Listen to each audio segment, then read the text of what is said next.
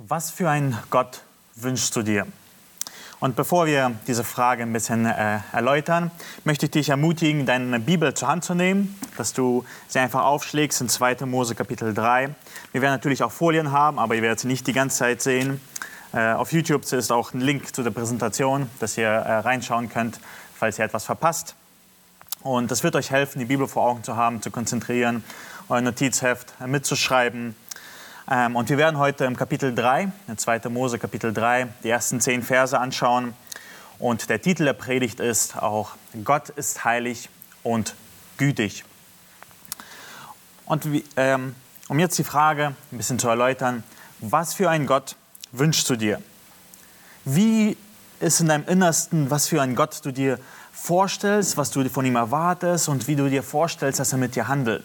Ich meine jetzt nicht äh, die Antwort, die du da geben würdest, die, ähm, ja, die Regel, also die du in der Gemeinde geben würdest in der Kinderstunde, ja, diesen und diesen Gott wünsche ich mir, sondern was verlangt dein Herz wirklich?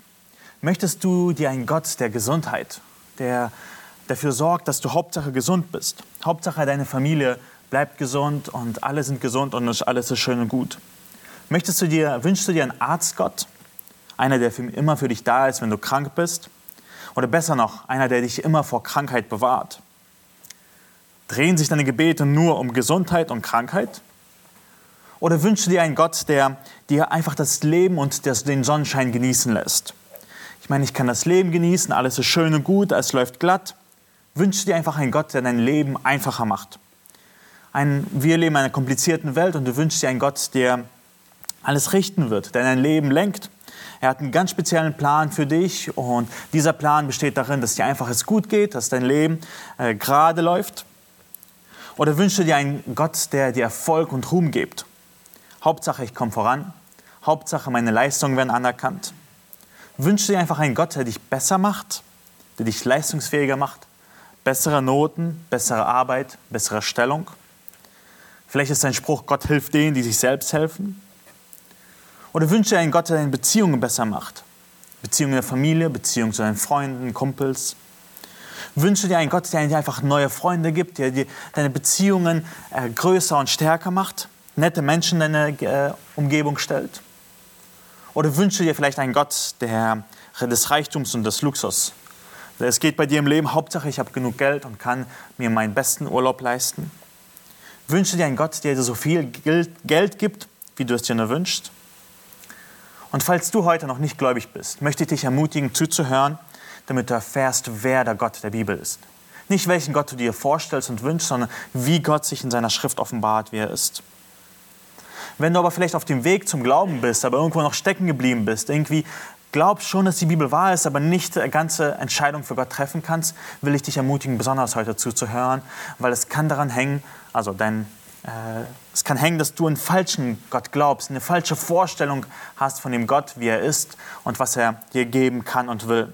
Und deswegen möchte ich dich ermutigen, heute zuzuhören und den wahren Gott kennenzulernen. Und falls du gläubig bist und dich zum Glauben bekennst, dann möchte ich dich besonders ermutigen, äh, heute zuzuhören, denn wir neigen oftmals den wahren Gott mit Götzen in unserem Leben zu vertauschen und zu ersetzen. Wir haben vielleicht gut angefangen, aber unser Leben geht dann in welche Richtung, dass wir angefangen nach Reichtum zu sehen, nach Gesundheit zu sehen, nach äh, Anerkennung zu sehen und dass, dass wir uns vorstellen, dass Gott uns das alles schenken will und mag. Und wir wollen uns heute in 2. Mose 3 anschauen, wie Gott wirklich ist. Und ich möchte dazu erstmal ein bisschen wiederholen, was vorher vor 2. Mose äh, Kapitel 3 passiert ist. Und wir sehen, äh, die Geschichte vorher ist, dass alle Menschen sich den Fluch Gottes hinzugezogen haben und Gott sie segnen will. Wir sind alle unter der Feindschaft untereinander, unter der Feindschaft mit Gott. Die Beziehungen sind kaputt untereinander, die Beziehungen zu Gott sind kaputt. Warum? Weil Adam und Eva gesündigt haben und alle nachfolgenden Menschen auch. Aber wir sehen, dass Gott ein Volk auserwählt, um alle anderen Völker zu segnen. Gott sieht, dass die Beziehungen zu ihm und zu untereinander kaputt sind und er möchte uns segnen und er sagt, Abraham, ich habe dich auserwählt, damit du ein Segen bist für alle Nationen.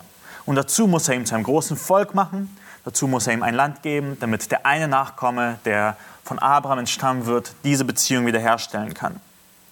Wir sehen, dass dieses Volk äh, dann ein fremdes Land ziehen muss, weil Hungersnot da war. Und es passiert, dass sie versklavt werden. Der Pharao hat Angst vor diesem Volk, weil sie sich vermehren, was Gottes Plan war. Sie sollten ein großes Volk werden.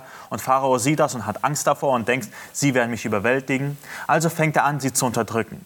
Zuerst gibt ihnen harte und schwere Arbeit, damit sie viel arbeiten und keine Zeit haben, Kinder zu kriegen. Aber nein, Gott segnet sie auch in, unter diesen Umständen und sie werden zahlreicher und zahlreicher. Also hat der Pharao eine zweite Idee. Vielleicht werden wir einfach alle ihre männlichen Kinder bei der Geburt töten und beauftragt die Hebammen damit aber die Hebammen sind gottesfürchtig und füllen den Auftrag von, erfüllen den Auftrag von dem Pharao nicht. Und dann sehen wir, dass er dem ganzen Volk den Auftrag gibt, jedes neugeborene männliche Kind muss in den Nil geworfen werden, damit, und sein Ziel ist, dass das Volk nicht groß wird. Aber Gott hört nicht auf zu wirken und er stellt diesen Mose, äh, also gibt Mose das Leben. Äh, Mose wird geboren und er bewahrt sein Leben auf eine wunderbare Art und Weise. Äh, die Mutter muss ihr äh, neugeborenes Kind äh, in den Nil werfen sozusagen, aber sie hat ein kleines Körbchen gebaut und dieses Körbchen rettet Mose.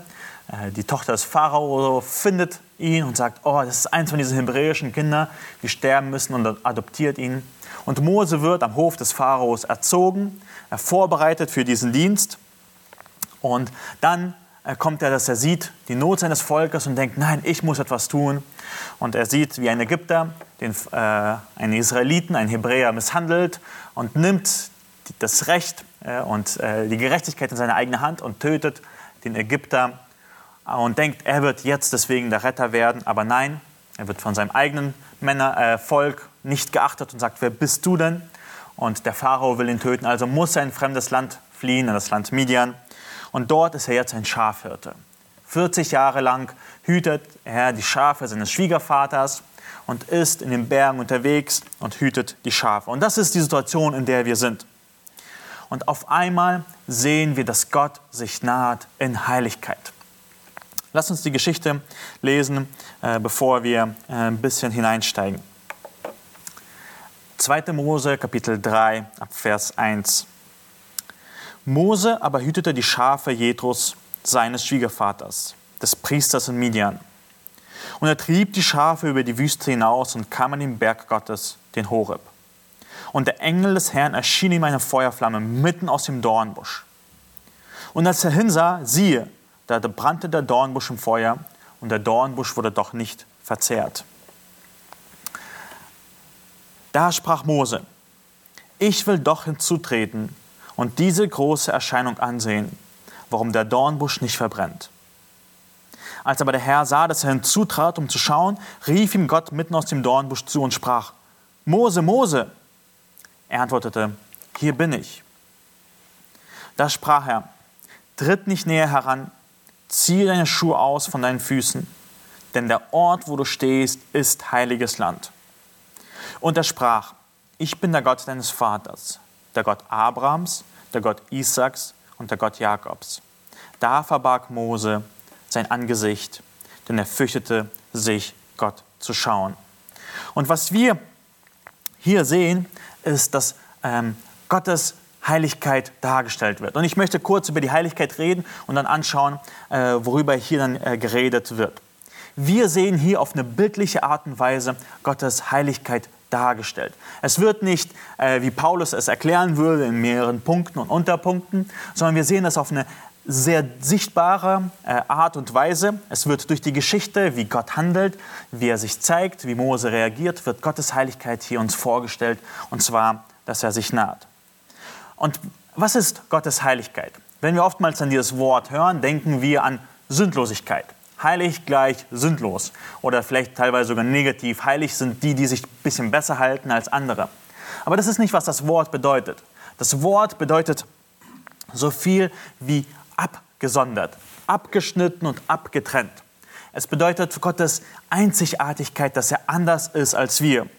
Und dies sehen wir auch in zum Beispiel einem Vers in Hosea 11. Dort heißt es, ich bin Gott und nicht ein Mensch. Als der Heilige bin ich in deiner Mitte. Was Gott, Gottes Heiligkeit ist, dass er Gott ist und nicht ein Mensch. Er ist anders, er ist abgesondert. Und das ist das Konzept, das wir uns gleich äh, uns anschauen werden. Und zwar, dass Gottes Heiligkeit seine Einzigartigkeit ist, seine Abgesondertheit, seine Andersheit als wir. Und trotzdem will er uns sich nahen.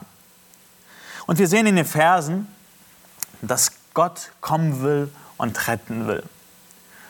Mose ist unterwegs und hütet die Schafe. Und wir lesen im ersten Vers, das heißt es, Mose aber hütete die Schafe Jethros. Mose äh, hatte das Ziel gehabt, ein Retter zu werden. Er wollte sein Volk erlösen. Jetzt ist er aber 40 Jahre mit den Schafen äh, beschäftigt. Und dort heißt es, Mose aber, aber hütete die Schafe Gottes. Worauf bezieht sich das aber? Warum heißt es aber? Weil in den Versen davor lesen wir, dass Gott die Kinder Israels angesehen hat und sich ihre annahm. Kurz davor hat Gott entschlossen, jetzt werde ich etwas tun. Jetzt ist die Zeit gekommen, damit ich mein Werk vollbringe, damit ich meinen Namen groß mache. Ich will dieses Volk retten. Und wir sehen also diese Situation in Kapitel 2 im Thronsaal Gottes. Gott schaut herab und sieht sein Volk und entscheidet, jetzt werde ich etwas tun. Und dann wechselt die Szene, wie wir sehen, Mose, er ist unterwegs und hütet die Schafe seines Schwiegervaters und ist sich dessen gar nicht bewusst. Er ist sich nicht dessen bewusst, was Gott mit ihm vorhat. Äh, Mose schmiedet nicht Pläne, wie er zurückkommen kann und das Volk Israel bewahren, äh, retten will, sondern er ist unterwegs und macht seine Arbeit. Und Gott greift in diese Situation hinein. Und wie kommuniziert Gott seinen Plan? Wie äh, macht Gott deutlich, dass er jetzt sein Volk retten will? Äh, wie sehen wir seine großartige äh, ähm, Ko Kommunikation mit uns.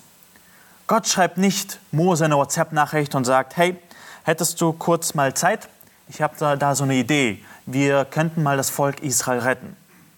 Gott lädt auch nicht äh, Mose ein auf eine Tasse Kaffee, um äh, mit ihm über diese Idee zu reden. Hey, ich habe so eine coole Idee.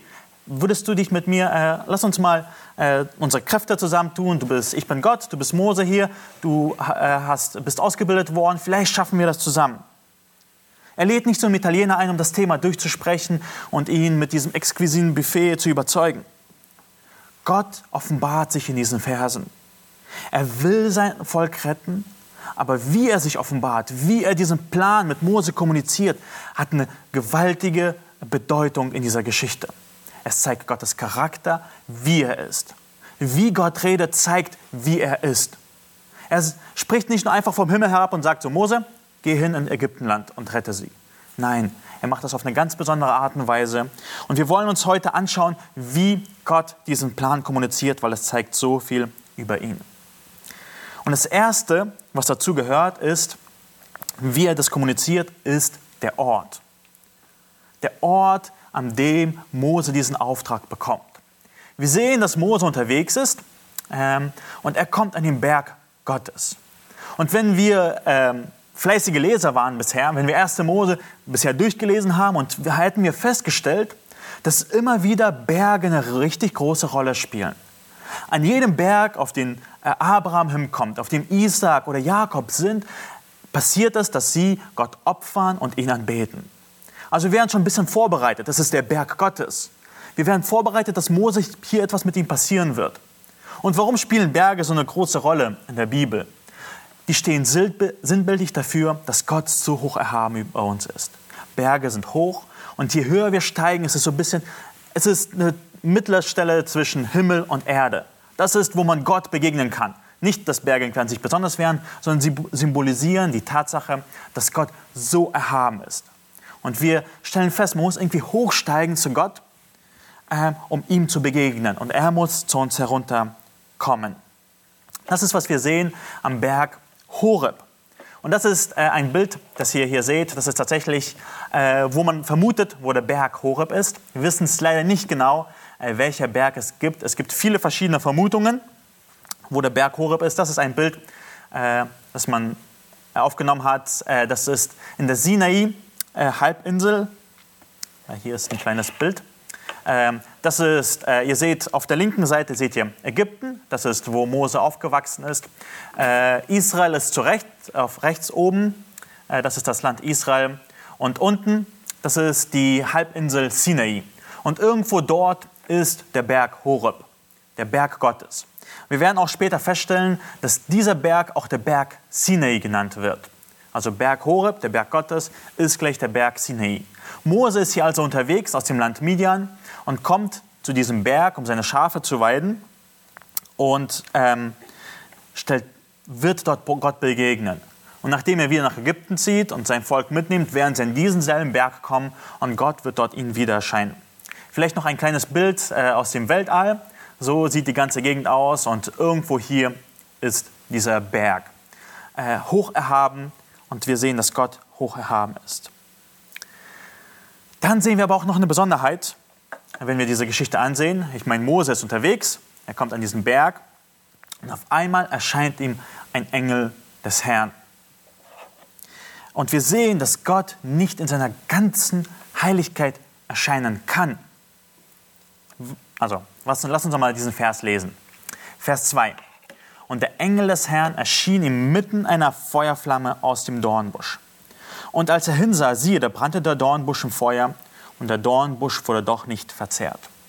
Wenn wir den Engel des Herrn betrachten, ist er ziemlich eine spannende Figur äh, im ganzen Alten Testament. Immer wieder erscheint der Engel des Herrn und also das Wort Engel bedeutet sowas wie Gesandter, wie Bote. Er ist von Gott ausgesandt. Man kann sich so vorstellen, äh, Gottes Heiligkeit ist so gewaltig, seine Herrlichkeit und äh, Glanz ist so groß und er kann nicht die Menschen erscheinen. Kein Mensch kann Gott an, anschauen und lebendig bleiben. Aber Gott will Kontakt mit seinem Volk haben. Gott will sich den Menschen offenbaren. Also sendet er einen Engel, einen Boten, der ihn widerspiegelt auf die Erde. Und hier erscheint dieser Engel in einer Feuerflamme. Also Gottes unglaubliche Herrlichkeit, die man nicht zusammenfassen kann, die man nicht anschauen kann, wird auf einmal hier irgendwie sichtbar. Gott selbst kommt zur Welt. Äh, warum sage ich, Gott selbst kommt zur Welt? Weil wir betrachten, also wenn wir den Engel des Herrn sehen, sehen wir immer so zwei Sachen, die sich äh, äh zu widersprechen scheinen. Einerseits wird es immer wieder äh, deutlich gemacht, dass der Engel des Herrn Gott selbst ist. Und an anderen Stellen sehen wir, dass der Engel des Herrn unterschiedlich von Gott ist. Er ist ausgesandt von Gott. Äh, teilweise spricht der Engel des Herrn, teilweise spricht Gott. Und irgendwie ist das teilweise verwirrend, aber es ist bewusst so gemacht. Diese Geschichten werden immer wieder so bewusst und klar detailliert erzählt. Wir sehen, dass der Engel des Herrn eine Person ist, die Gott selbst ist. Er ist Gott äh, auf die Erde gekommen aber auch diese Person ist ungleich Gott. Also nicht, äh, und man kann sie unterscheiden. Also nicht ungleich, sondern man kann sie unterscheiden. Und in unserer Geschichte sehen wir das in folgendem Maße. Und der Engel des Herrn erschien ihm. Und der Engel des Herrn, achso, erschien ihm in einer Feuerflamme mitten aus dem Dornbusch. Und als er hinsah, siehe, da brannte der Dornbusch im Feuer und der Dornbusch wurde doch nicht verzehrt.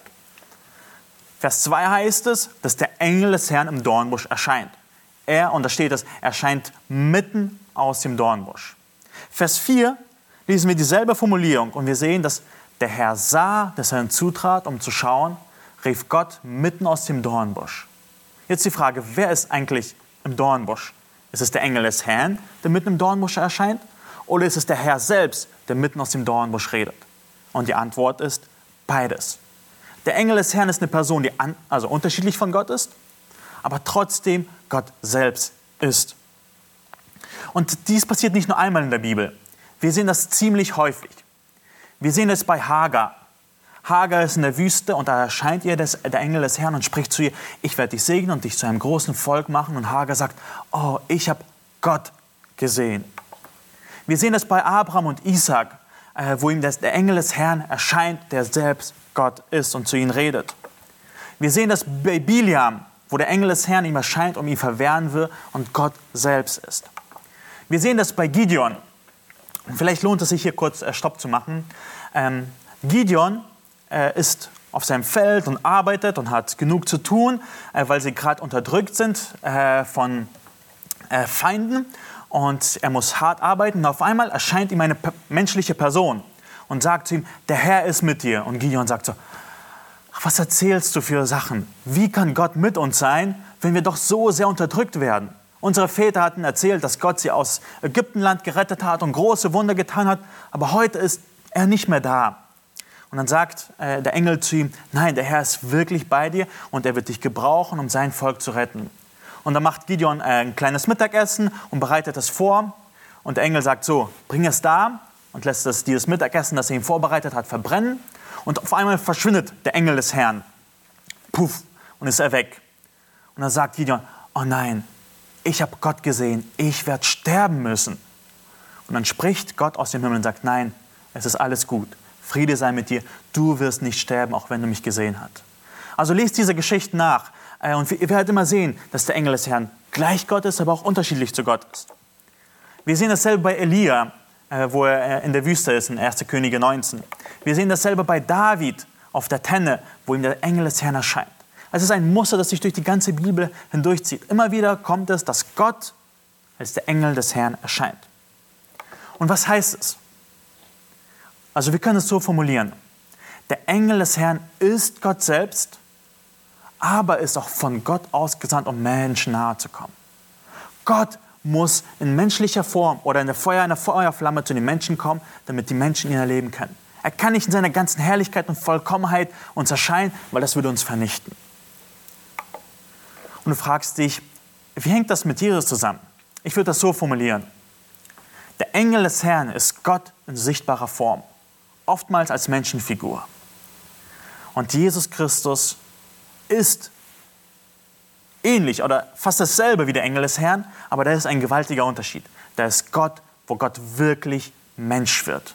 Wir sehen den Engel des Herrn im Alten Testament, wo Gott in menschlicher Form auftritt. Ab dem Neuen Testament sehen wir den Engel des Herrn es nicht mehr. Es tritt kein Engel des Herrn mehr auf, weil Jesus Christus, der Engel des Herrn, jetzt wirklich Mensch geworden ist und er kann den Menschen erscheinen. Und wir sehen in ihm Gott. Er ist vollkommen Gott und doch anders als Gott. Äh, Lasst uns vielleicht kurz eine Stelle aus 1. Johannes anschauen. Ich denke, das wird hilfreich sein, um zu verstehen, wie das sein kann. Dort heißt es, im Anfang war das Wort.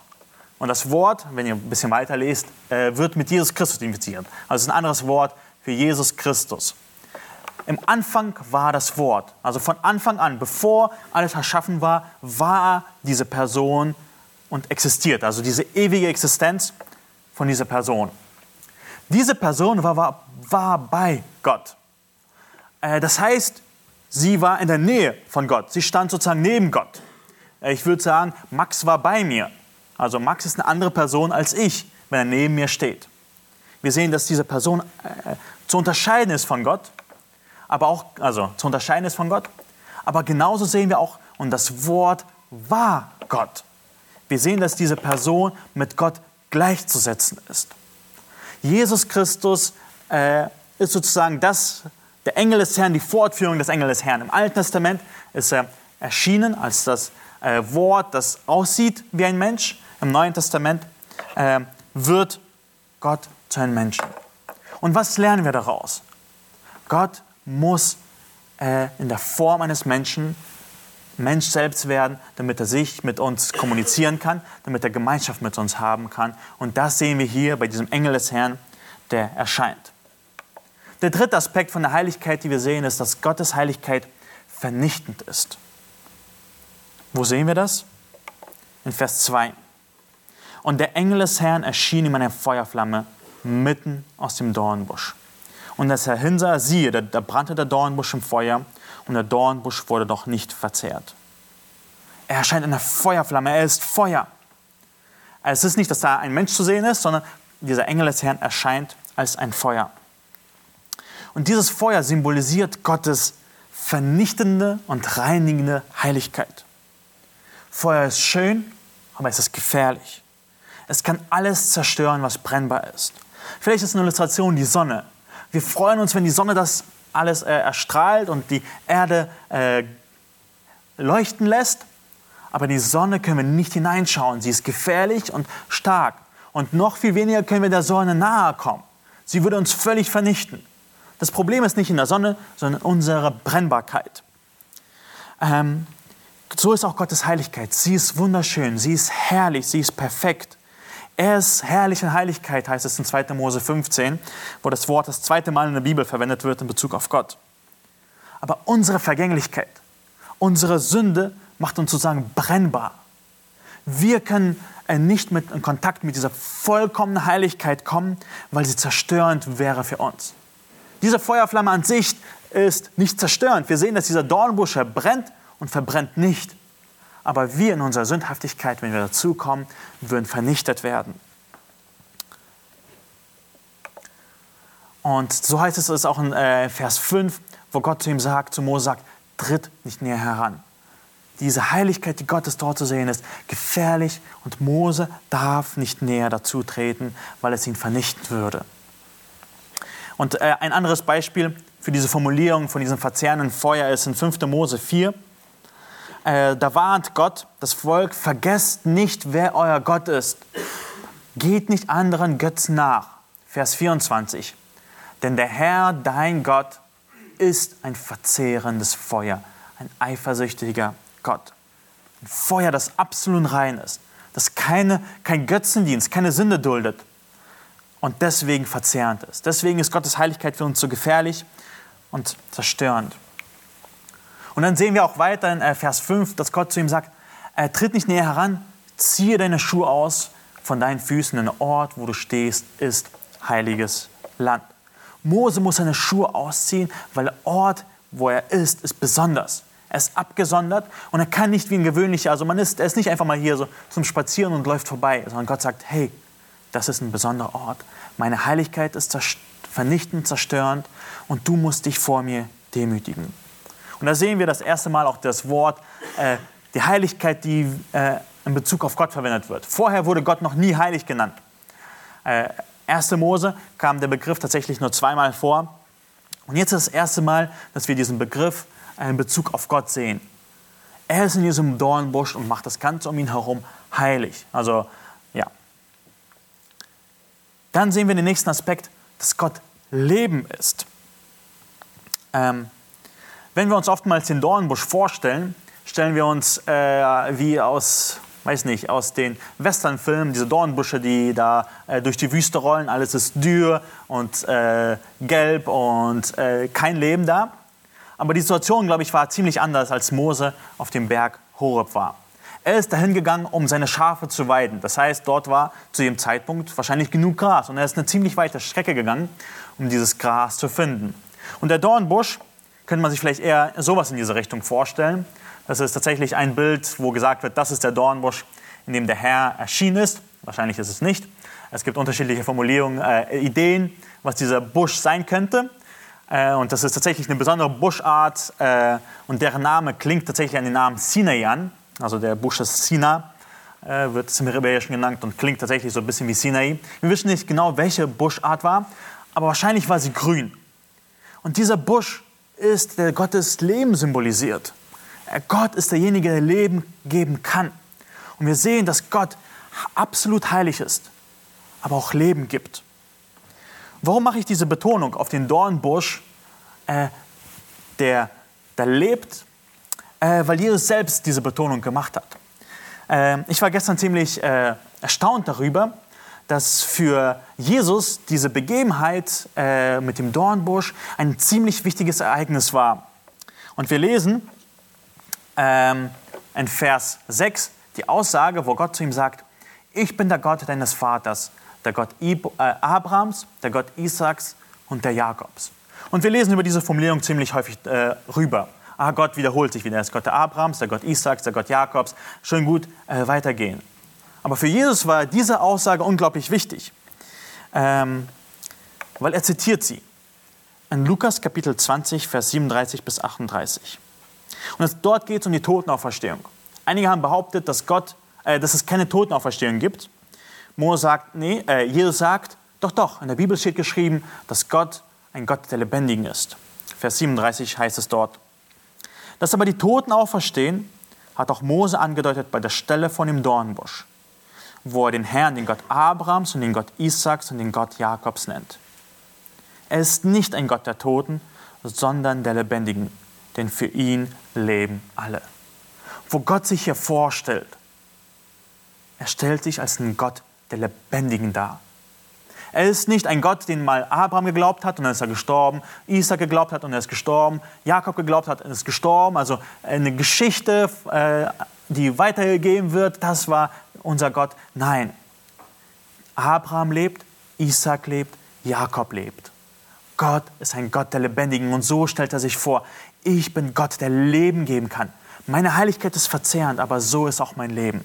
Und das ist, was Gott so tatsächlich einzigartig und anders macht als uns. Wir bekommen Leben. Wir äh, sind Empfänger von Leben und deswegen leben wir. Wir haben nicht Leben in uns. Gott ist der Leben in sich selbst hat. Und das ist, was ihn so heilig und verzehrend macht. Wir sind vom Tod geprägt, Gott ist von Leben geprägt. Jeden Tag sterben Hunderte von Zellen an und Millionen von Zellen an unserem Körper. Jeden Tag werden wir einen Tag älter und dem Tod nahe. Aber was Gott ausmacht, ist eine, er ist lebend und er kann Leben geben. Und als dieser Gott stellt er sich vor, ich bin ein Gott der Lebendigen. Und die einzig wahre Reaktion auf diese Heiligkeit, diese Heiligkeit, wo Gott sich zu uns herunterkommt, wo er so hoch erhaben ist, wo er vernichtend ist in seiner Perfektion und in seiner Güte und lebendgebend trotzdem ist, es gibt nur eine einzige wahre, richtige Reaktion darauf, ist, ähm, die lesen wir in Vers 6, da verbarg Mose sein Angesicht, denn er fürchtete sich, Gott anzuschauen. Nach dieser Aussage, wo er dieses Feuer sprechen hört, der sagt, ich bin Gott, hat Mose Angst. Er hat Angst, Gott anzuschauen. Er stellt fest, wie sündhaft und vergänglich er ist. Und deswegen verbirgt er sein Angesicht und hat Angst, Gott anzuschauen. Und das ist die einzige richtige Reaktion. Gottes Heiligkeit ist, soll uns zum Fürchten bringen. Die soll uns erkennen lassen, wie vergänglich wir sind und wie nötig wir haben. Und müssen gerade im Hinterkopf behalten, all diese Demonstrationen von Gottes Heiligkeit ist nicht einfach nur so, ich bin heilig, mach dir, schreib dir es in deine Notizen auf, damit du es merkst, äh, wie du mich anredest. Nein, er demonstriert hier seine, ähm, er möchte seinem Volk nahe sein. Er möchte zu seinem Volk kommen, er möchte sie hinausretten, er möchte bei ihnen sein. Wie im Garten Eden, wo Adam und Eva im Garten wandelten mit Gott und sich mit ihm unterhielten. Er möchte nahe sein, aber da ist ein Hindernis. Gott ist absolut herrlich, er ist vollkommen, wir sind es nicht. Und Mose fürchtet sich. Und das ist ein großes Problem, das äh, sich vor uns stellt. Gott ist absolut heilig, wir sind es nicht. Wie kann Gott mit uns Gemeinschaft haben? Und wir werden das äh, zum Ende der Predigt noch ein bisschen auflösen, indem wir tatsächlich ein bisschen ins Neue Testament springen. Also vielleicht kurz wiederholt, wo sehen wir Gottes Heiligkeit? Wir sehen die Heiligkeit, dass er am Berg erscheint, hoch erhaben. Wir sehen die Heiligkeit im Engel des Herrn. Er muss einen Boden senden. Er kann nicht in seiner ganzen äh, Heiligkeit zu uns äh, erscheinen. Wir sehen es im Feuer, in der Feuerflamme, dass Gott rein und gefährlich ist. Wir sehen es in dem Busch, dass er eine Quelle des Lebens ist. Das ist, was ihn so anders macht. Ähm, das ist Gottes Heiligkeit. Und was heißt das für uns? Also was heißt das jetzt äh, als Schlussfolgerung? Die erste Schlussfolgerung, die wir diesem Text schließen können, die Theologie, die wir daraus ziehen können, ist, Gott will, dass du in seine Nähe kommen kannst. Mose war unterwegs und Gott begegnet ihm. Gott will das äh, Gemeinschaft mit Mose haben. Er will ihn berufen und zu, äh, zu seinem Auftrag berufen. Und so ist es auch ähnlich bei uns aber er ist vollkommen heilig und abgesondert von uns Menschen. Es ist gefährlich, ihm nahe zu kommen. Gott will mit uns Gemeinschaft haben, aber unsere Sündhaftigkeit, unsere Vergänglichkeit, unsere Sterblichkeit macht es uns unmöglich, mit Gott Gemeinschaft zu haben. Und die Anwendung, die wir daraus ziehen können, ist, erstens, lernen den Gott der Schrift kennen. Wie Gott ist, müssen wir von ihm erfahren. Nicht, wie wir uns selber Gott vorstellen, sondern wie er sich selbst offenbart. Und in diesen Versen so viel drin, und es lohnt sich so viel darüber nachzusinnen, wie Gott sich offenbart, wie ist sein Wesen. Die zweite Anwendung, die wir daraus ziehen sollen, ist, überschätze nicht deine Heiligkeit. Denke nicht, du bist gut genug, um in Gegenwart Gottes zu treffen, um Gemeinschaft mit Gott zu haben. Und unterschätze Gottes Heiligkeit nicht. Das sind die beiden Reaktionen, die wir heute immer wieder sehen. Entweder man denkt, ich bin gut genug, der Mensch ist gut geboren, er ist doch eigentlich gar nicht so verdreht und so verkehrt. Der Mensch will doch das Gute tun. Okay, das ist ein bisschen ab und zu machen wir Fehler. Das ist, wo wir unsere eigene Heiligkeit überschätzen. Oder der andere äh, Aspekt, wo Gottes Heiligkeit einfach unterschätzt wird. Gott wird zu einem Kumpel gemacht. Mit Gott kann man einfach eine gute Zeit haben. Er ist ein netter Gott. Er möchte dir einfach ein schönes Leben geben. Und äh, wenn du ihn vielleicht mal kurz anrufst und ihm sagst, dass du ihn magst, wird er dir ein schönes Paket schenken von all den Sachen, die du haben willst. Nein, so wird uns Gott der Bibel nicht vorgestellt. Wir werden vorgestellt als Menschen, die seine Rettung brauchen, die sterblich sind und die absolut unheilig sind. Und er wird uns vorgestellt als ein Gott, der heilig ist, der vollkommen und abgesondert ist, vor dem man sich fürchten muss. Das ist der Gott, den wir in der Bibel vorgestellt werden. Und eine Reaktion, die wir auf diesen Text haben sollten, ist ihn dafür zu loben. Ja, Gott, du bist wirklich heilig. Du bist vollkommen in deiner Heiligkeit, in deiner Einzigartigkeit, in deiner Herrlichkeit. Und das ist, wozu ich auch in den letzten Tagen immer wieder gekommen bin und einfach jubeln durfte, wie herrlich und wie vollkommen unser Gott ist. Aber er ist nicht nur heilig, sondern er ist auch gut. Gott ist nicht nur vollkommen und perfekt, sondern er ist auch gut in seinem Charakter zu uns. Und wir sehen das in den Versen 7 bis 10, dass er sich uns in Güte naht. Lass uns die Verse lesen, Verse 7 bis 10.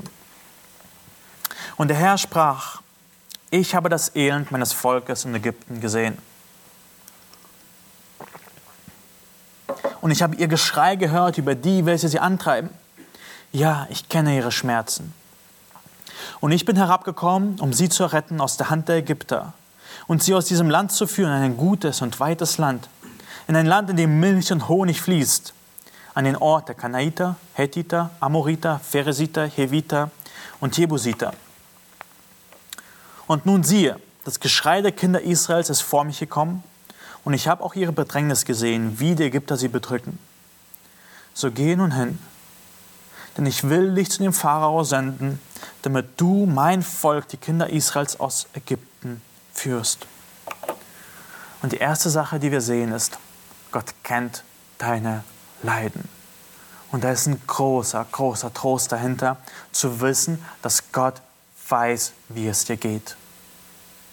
Lass uns den Vers 7 noch mal ein bisschen zusammen anschauen. Und der Herr sprach, ich habe das Elend meines Volkes in Ägypten gesehen. Und ich habe ihr Geschrei gehört über die, welche sie antreiben. Ja, ich kenne ihre Schmerzen. Er kannte jedes Stöhnen beim Heben der Steine, weil der Rücken so weh tut. Er kannte jedes Aufschreien, wenn die Wunde auf den Händen wieder aufplatzt, weil man wieder ins Wasser reingreift und wieder es trocknet. Er kannte jedes Zittern der Israeliten, wenn sie wieder von ihren Antreibern und ihren äh, Sklavenführern geschlagen wurden, weil sie zu wenig gemacht haben. Sie kannten, er kannte jedes bittere Heulen von der Mutter, wenn ihr Neugeborenes in den Nil geworfen wird. Das ist das Elend, um das hier es geht. Israel ist in der schlechtmöglichsten Position, die Sie sich vorstellen können. Ihnen geht's richtig, richtig schlecht. Es ist ihr Elend, ihr Geschrei und ihr Schmerz. Und Gott sagt, ich kenne es. Ich sehe es, ich höre es und ich kenne es. Ich dachte heute, wie oft beschweren wir uns über Kleinigkeiten? Jemand hat mich falsch angeschaut. Jemand hat mir was Falsches über mich gesagt. Ich wurde nicht mit dem Respekt behandelt, den ich verdient habe. Aber schaut hier, Gott sieht das Leiden seines Volkes, seine Schmerzen und sein Schreien, wie verzweifelt es ist. Ich habe die letzten Tage angeschaut und meine Tochter in den Arm gehalten und dachte, was wäre, wenn ich dieses hilflose kleine Ding, das uns so sehr benötigt, einfach weggeben müsste, wenn sie in den Nil geworfen werden würde. Ich meine, das sind Schmerzen, die man sich nicht vorstellen kann. Warum ist das ein Trost? In dem Leid, in dem du gerade bist. Gott sieht es. Gott hört dein Schreien. Und ja, du darfst zu ihm schreien. Und du darfst ihn mit Hoffnung mit ihm schreien, weil er kennt in der Situation, in der du bist. Du musst dich nicht darüber beschweren und sagen, Gott, warum bist du so ungerecht zu mir? Aber du darfst zu ihm schreien und sagen, Gott, schau das Leid an, in dem ich bin. Du weißt, wie es mir geht und das macht, das macht eine Beziehung zu Gott aus, wenn wir zu ihm schreien, wenn es uns schlecht geht wenn wir ihm sagen und unsere Nöte vor ihm bringen, das ist, was ihm gefällt. Und er kennt deine Leiden. Er kennt sie mehr als jeder andere. Warum ist das ein Trost? weil er es zulässt. Er weiß es, er könnte es ändern, aber er tut es nicht. Die Schwierigkeit, in der du bist, Gott könnte sie in einem Moment ändern. Ich meine, bei dem Volk Ägypten, er hat sie in dieses Land geführt und sie dort 400 Jahre sein lassen. Er wusste, er könnte sie auf einmal alle wegteleportieren, alles auf einmal befreien und alle Ägypter zerstören. Er tat es aber nicht. Er hat gewartet. Das ist ein unglaublicher Trost. Gott kennt dich und er ist gut. Er ist wirklich gut. Er weiß, wie es dir geht. Er könnte alles ändern in deinem Leben, aber er tut es nicht, weil er einen Plan hat, weil er ein Ziel hat. Und was ist sein Ziel? Gott will alles ändern. Er möchte nicht nur jetzt dir etwas, eine kleine Befreiung schenken. Er hat ein großes Ziel und darauf arbeitet er hin. Er hat ein großes Ziel mit dem Volk Israel gehabt. Er hat auf den Zeitpunkt gewartet, wo er sie befreien wird und seine ganzen Eigenschaften darstellen wird. Wäre Israel nicht in der Sklaverei gewesen, wüssten wir nicht, was es heißt, dass Gott mächtig ist, dass Gott heilig ist, wie Gott retten kann. Wir sehen so, wir, wir dürfen so viel daraus lernen, wie er mit dem Volk Israel äh, umgegangen ist, weil es gibt uns Hoffnung und Trost heute. Er will alles ändern. Und lass uns anschauen, was er ändern will. Vers 8 sagt, ich bin herabgekommen. Gott sagt, ich, jetzt ist der Zeitpunkt, wo ich herabkomme. Er handelt nicht aus dem Himmel nur herab und sagt so dies, jenes, sondern er sagt, jetzt komme ich herab. Ich werde Großes tun. Ich bin im Engel des Herrn herabkommen und ich werde große Wunder tun. Ich werde mein Volk Israel retten. Und ich dachte, das ist, ist das nicht unser Wunsch auch heute, dass Gott herabkommt und Großes tut? Das war auf jeden Fall der Wunsch von Jesaja, wo er in Jesaja 44, äh, 64 sagt: Ach, dass du den Himmel zerrisst und herabführst, dass die Berge erbebten vor deinem Angesicht, wie Feuerreis sich entzündet, wie Feuer Wasser siedend macht, um deinen Namen deinen Feinden bekannt zu machen, damit die Heiden vor deinem Angesicht erzittern, indem du furchtbar eingriffest, für uns unerwartet herabführst, dass vor deinem Angesicht die Berge erbebten. Das ist, was Gott gemacht hat. Das ist, was Jesaja sich erwünscht hat, dass Gott herabkommen würde und alles verändern würde. Und das ist tatsächlich passiert in Jesus Christus. Und es wird noch einmal passieren, wenn er herabkommen wird und alles verändern wird. Das ist, womit es beginnt. Gott wird eingreifen. Und was wird er dann machen? In Vers 8 heißt es, ich werde euch erretten aus der Hand Ägypter. Gott will das Volk Israel retten. Er will sie befreien. Er will sie herausnehmen.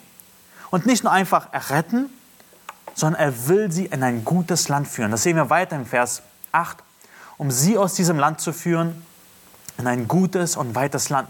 Er will sie retten aus ihrer Not, aus der Sklaverei und will sie zu einem Land führen, das verheißene Land, das Erbteil, das er ihnen versprochen hat. Es ist ein gutes und ein weites Land. Und was zeichnet dieses Land aus? Es ist ein Land, in dem Milch und Honig fließt. Milch hat mit alles zu tun, was mit Vieh und Schaf und Ziegen zu tun hat. Also der ganze äh, ähm, landwirtschaftliche Aspekt äh, wo, ja, und Honig, alles, was mit Pflanzen zu tun hat. Er sagt, da ist Vieh und Pflanzen, alles in Überzahl. Genug von allem. Ein Land, wo ihr euch Essen genug habt und gesättigt seid und fröhlich sein könnt. Und dann an den Ort der Kanaiter, Hethiter, Amoriter, Pheresiter, Heviter und Jebusiter. Warum werden diese Völker hier aufgenannt? Aus dem Grund, Gott sagt, dieses Land ist groß genug für sechs Völker, es wird auch groß genug für euch sein. Dieses Land hat genug, um sechs Völker zu ernähren, jeden Tag, ihnen Platz zu haben. Es ist dieses Land, das will ich euch geben. Das ist, was Gott mit uns vorhat. Er will uns, also vielleicht eine Illustration, äh, Gott sagt, ich will euch ein Haus geben, das sechs Badezimmer hat. Und wenn man vorstellt, wie groß ein Haus mit sechs Badezimmern ist, ist es gewaltig. Das ist, was es sagt, ich will euch retten aus der Hand der Ägypter und euch ein großes, ein gutes und perfektes Land geben. Und wir werden noch ein bisschen darüber nachdenken, was das für uns praktisch heißt gleich. Aber zuerst wollen wir anschauen, wie er das machen will. Gott bestimmt dazu einen Retter. Gott handelt auf gewisse Art und Weisen. Er handelt nach gewissen Mustern, nach gewissen Vorgehensweisen, die seinem Charakter entsprechen. Das ist, wie er ist. Hätte Gott Israel einfach aus dem Land Ägypten teleportieren können nach in das Land Kanaan? So, wups, und schon sind sie da? Ich meine, für ihn ist es kein Problem. Er hat bewiesen, dass er teleportieren kann. Er hat Stephanus von einem Ort auf den anderen mal schnell rüber transportiert. Aber er macht es nicht so. Er zeigt hier eine Ordnung. Er zeigt seinen Weg an, wie er retten will. Ein Mensch muss für das ganze Volk einstehen. Ein Mensch, der dazu berufen wird, wird für das ganze Volk sein. Ein Hirte, der sein Volk weidet und leitet, wird dazu berufen und er wird sein Volk retten. Gott hätte es einfach so aus dem Himmel alles machen können, aber nein, er muss einen Menschen dazu bestimmen. Und wir sehen, dass er hier nun Mose beruft. All diese ähm, Verdeutlichung von seiner Heiligkeit, von seiner Güte, von seinem großen Plan ist mit dem Ziel zu sagen, Mose, jetzt bist du dran. Vers 9 und 10 heißt es, und nun siehe, das Geschrei ist vor mich gekommen. Vers 10, so geh nun hin, denn ich will dich zu dem Pharao senden, damit du mein Volk, die Kinder Israels aus Ägypten befreist. Mose ist derjenige, der sie retten wird. Und was können wir daraus ziehen? Ich meine, einerseits ist das, Gott hat es damals gemacht. Gott hat damals Israel gerettet und du könntest mit Gideon sagen, ach, wo ist Gott, der damals äh, diese großen Wunder gemacht hat, heute ist er nicht mehr da. Wir sehen aber in der Schrift, dass Gott es immer und immer wieder macht. Gott rettet immer und immer wieder.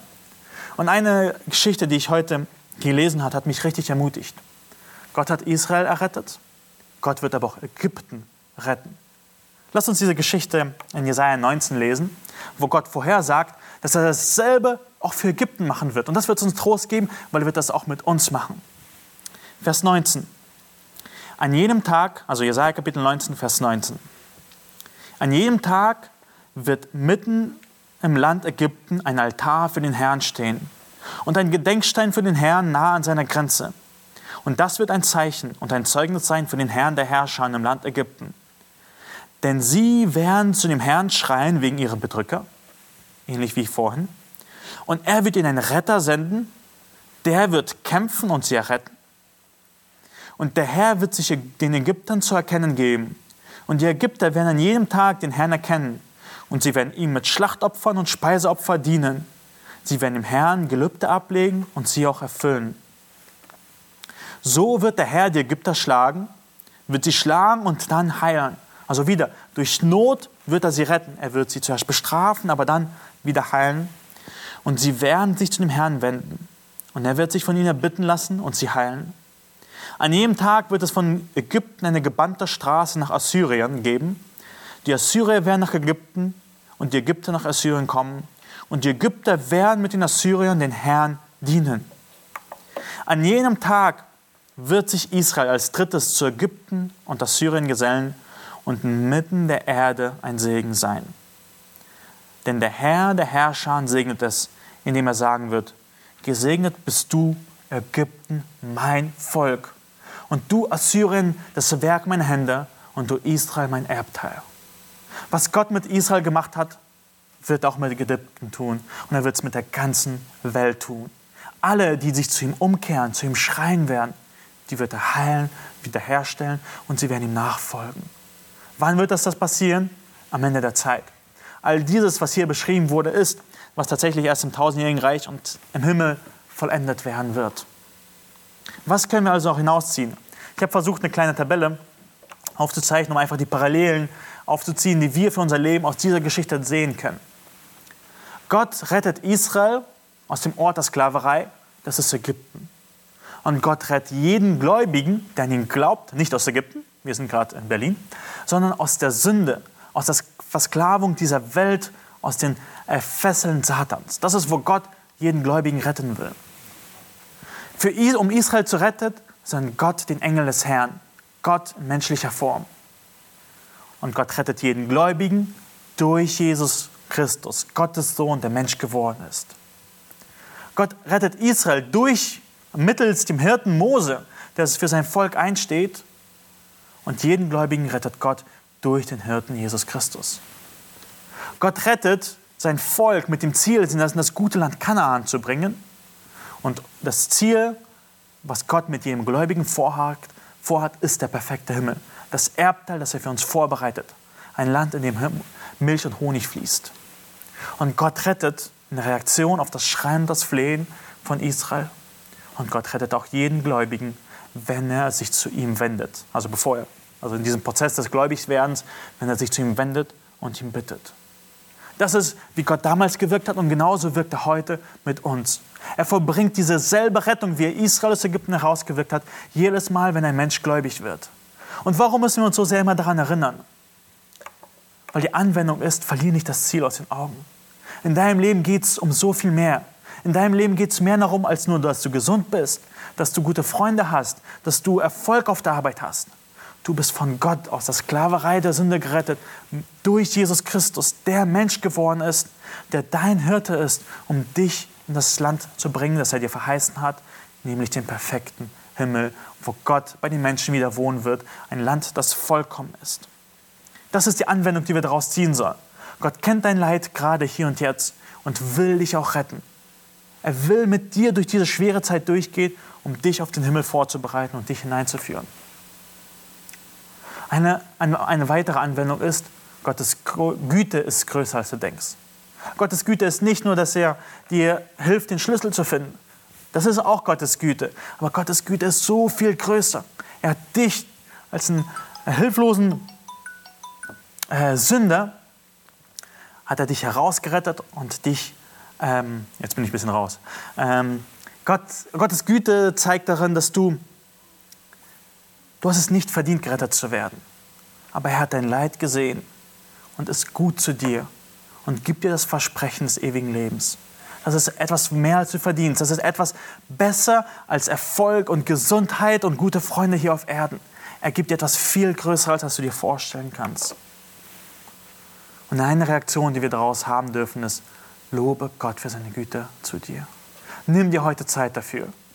Große Pläne kannst du heute sowieso nicht machen. Nimm dir Zeit, Gott einfach zu danken. Gott, danke, dass du so heilig bist und trotzdem dich uns nahen willst. Danke dir aber auch für deine Güte zu mir. Um auf die Frage zurückzukommen, was für ein Gott wünschst du dir? Ein Gott, der einfach dir ein schönes Leben gibt, der dich gesund macht? Oder was ist der Gott der Bibel für ein Gott? Lerne ihn kennen. Er ist ein Gott, der absolut heilig ist. Und er hat seine Heiligkeit am Kreuz bewiesen. Er hat Jesus Christus, der Retter, der für sein Volk einstehen würde. Dieser Retter hat die Schuld der Welt auf sich getragen. Gott hat ihn bestraft und gestraft dafür, dass seine Kinder, die er retten will, gesündigt haben. Und Jesus hat es freiwillig auf sich genommen, damit er dich retten kann, damit er dich aus der Sklaverei befreien kann und sagen kann, für ihn ist bezahlt, es ist mein Kind, für ihn wurde das Blut vergossen, damit du gerettet werden kannst. Unser Gott ist ein Gott, der rettet, aus der Sklaverei rettet. Unser Gott ist ein Gott, der uns einen Auftrag gibt, der uns eine Mission gibt, nämlich seinen Namen groß zu machen.